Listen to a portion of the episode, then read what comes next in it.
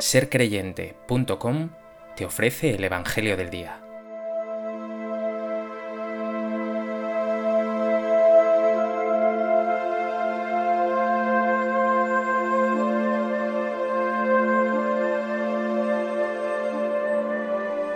Del Evangelio de Juan. En aquel tiempo Jesús, levantando los ojos al cielo, dijo, Padre, ha llegado la hora, glorifica a tu Hijo para que tu Hijo te glorifique a ti, y por el poder que tú le has dado sobre toda carne, dé la vida eterna a todos los que le has dado. Esta es la vida eterna, que te conozcan a ti, único Dios verdadero, y a tu enviado Jesucristo. Yo te he glorificado sobre la tierra, he llevado a cabo la obra que me encomendaste, y ahora, Padre, glorifícame junto a ti con la gloria que yo tenía junto a ti antes que el mundo existiese He manifestado tu nombre a los que me diste de en medio del mundo. Tuyos eran, y tú me los diste, y ellos han guardado tu palabra. Ahora han conocido que todo lo que me diste procede de ti, porque yo les he comunicado las palabras que tú me diste, y ellos las han recibido, y han conocido verdaderamente que yo salí de ti, y han creído que tú me has enviado. Te ruego por ellos. No ruego por el mundo, sino por estos que tú me diste, porque son tuyos y todo lo mío es tuyo, y lo tuyo mío, y en ellos he sido glorificado. Ya no voy a estar en el mundo, pero ellos están en el mundo, mientras yo voy a ti.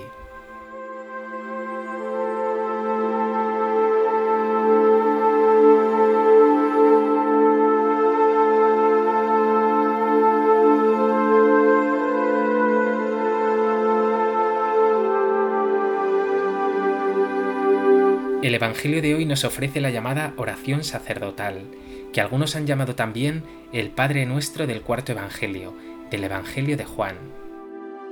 Jesús concluye sus palabras a los discípulos dirigiendo una oración al Padre, una oración que resume el significado de toda su vida, que trasciende el tiempo y el espacio, y que alcanzará a sus seguidores de todos los tiempos.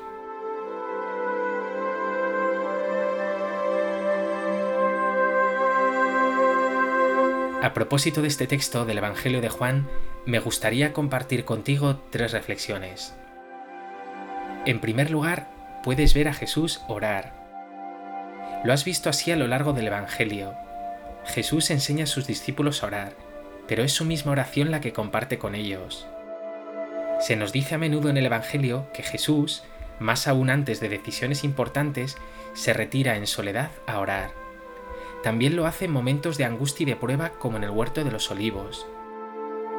Ahora comparte con nosotros esa oración solemne. Esta es una invitación a que te unas a Él en oración al Padre.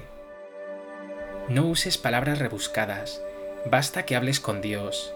A veces será suficiente con escucharle, unas veces lo harás solo, otras acompañado. Unas veces será una oración más espontánea, otras más preparada. También orarás en medio de tus quehaceres. La oración, sea como sea, ese diálogo con el Señor, es el alimento de tu vida, el oxígeno de tu existencia. Sin esa amistad con Jesús, Él acabará siendo para ti un desconocido, y tu vida será cada vez más plana y vacía. La vida plena, lo dice hoy Jesús, es que te conozcan a ti, único Dios verdadero, y a tu enviado Jesucristo, es decir, tendrás vida en abundancia si amas a Dios y te dejas amar por Él. Pregúntate, ¿cómo es tu oración? ¿Hablas frecuentemente con el Señor?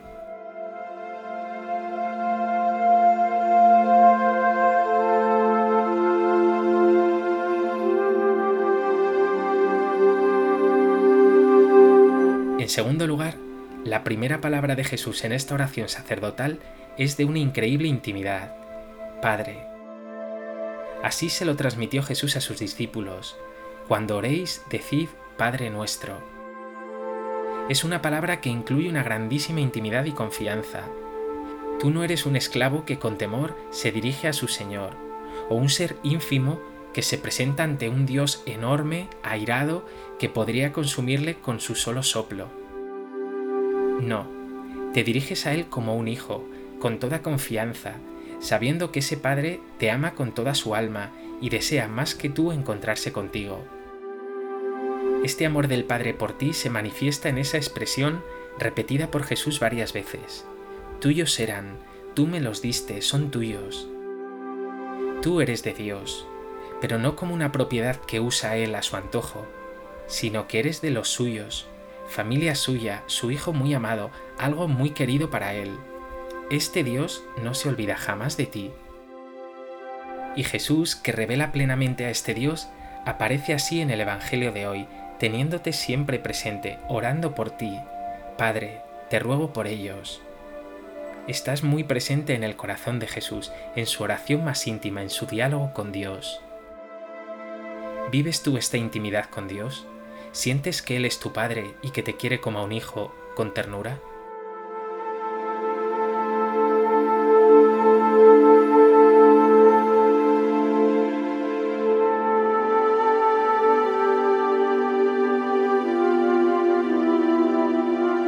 En tercer lugar, se repite una y otra vez en las palabras de Jesús una palabra, gloria, glorificar a Dios. Escuchémoslo de nuevo que tu Hijo te glorifica a ti, yo te he glorificado sobre la tierra. Ahora, Padre, glorifícame junto a ti con la gloria que yo tenía junto a ti antes que el mundo existiese. La palabra gloria significa literalmente peso, esplendor, brillo. Pero conviene explicar bien esta palabra. Dios se llena de gloria, de brillo, resplandece cuando se cumple su voluntad. Dicho de otro modo, la gloria de Dios es su felicidad. Por eso podría decirse, glorificar a Dios es hacerle feliz, hacerle brillar, resplandecer, hacerle sentir orgulloso.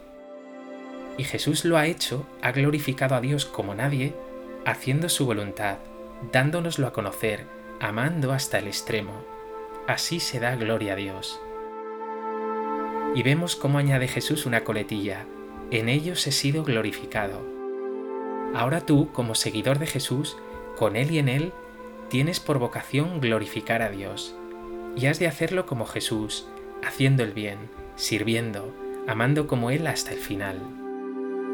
Pregúntate, ¿tu vida da gloria a Dios? ¿Le glorifica? ¿Le hace sentir feliz y orgulloso?